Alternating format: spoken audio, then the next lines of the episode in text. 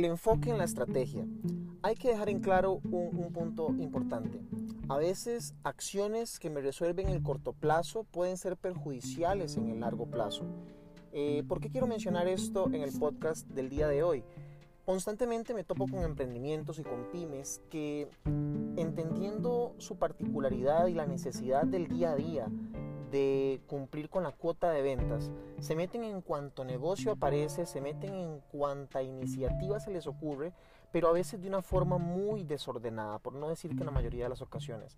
Y nos topamos con negocios donde hemos llegado a la puerta a poner un pie dentro de la tienda del emprendedor, de la, de la persona que tiene el negocio y nos topamos con que el lado izquierdo de los estantes es zapatería, el lado derecho heladería y al puro final es una tienda de artículos deportivos. Y entonces uno se hace la pregunta, ¿qué es esta tienda? ¿Venden artículos deportivos? ¿Venden zapatos? ¿Venden helados? ¿Qué, qué son? Y uno entiende que los empresarios en el corto plazo, con tal de colocar más productos, sienten que más bien están ayudando a facturar y a vender más. Y claro, en el corto plazo se pueden incrementar las ventas. El problema está en la estrategia, en el branding y en el posicionamiento que estamos grabando en la mente de nuestros clientes. A la hora de comunicarles que le entramos a todo, le hacemos a todo y no somos especialistas o expertos en algo. Un, elemento aquí importante a resaltar es que el empresario va a facilitarse la vida si le da enfoque a su negocio. Se centra en una categoría de negocio y trata de diferenciarse de esa manera en el resto del mercado. El hecho de hacer muchas cosas y meternos en muchas actividades y lucrar con muchas acciones a la vez me dificulta el trabajo.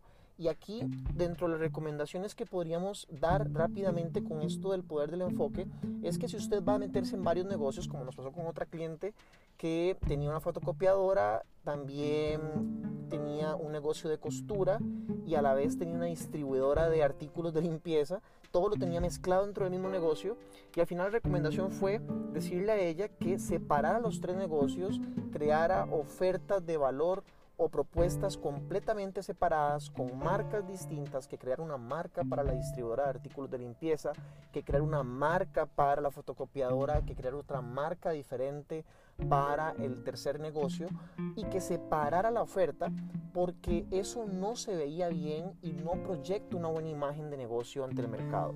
Aquí cuando hablo del poder del enfoque es que en marketing muchas veces menos es más querer abarcar menos cosas es mucho mejor porque nos posiciona más fácilmente en la mente del consumidor y hace que más rápidamente el mercado nos catalogue como buenos en esa categoría en específico. Pongo, pongo un ejemplo muy práctico para efectos de nuestras consultorías a nivel de negocios. No se vería bien que José David Ulloa sea especialista en finanzas, especialista en marketing, especialista en ventas, especialista en recursos humanos y que me ande vendiendo en la calle como experto en todas las áreas del saber de las ciencias empresariales.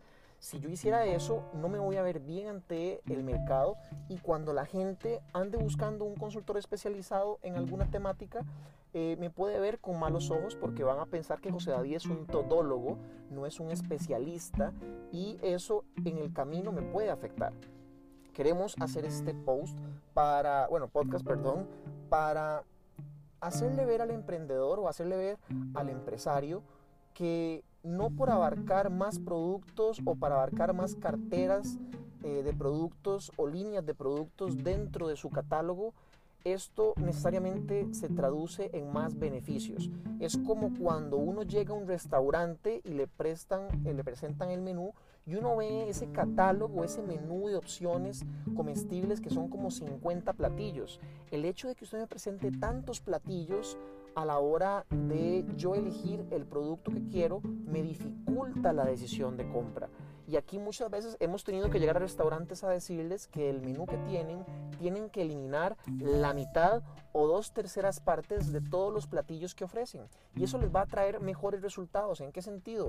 La cocinera o el cocinero va a poder centrarse muchísimo mejor en sacar los platillos más rápido, se va a poder especializar en hacer mejor esos platillos. A nivel de administración de inventarios, le va a ayudar hasta al gerente, al dueño del negocio, a que tenga una simplificación en cuanto a proveedores, en cuanto a mermas, en cuanto a compras. Y el hecho de simplificar la fórmula muchas veces es en sentido estratégico lo mejor que podemos hacer al iniciar.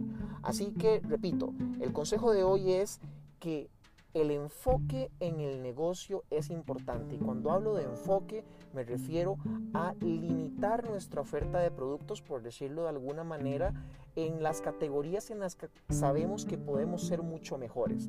No tratar de ser de todo para todos, no tratar de caer en el error de ser genéricos y de medio satisfacer a diferentes segmentos de mercado con tal de vender más. Es mejor ser los mejores y los expertos en atender un segmento, un nicho de mercado, que medio atender a muchos segmentos de mercado distinto y no dejarlos verdaderamente satisfechos.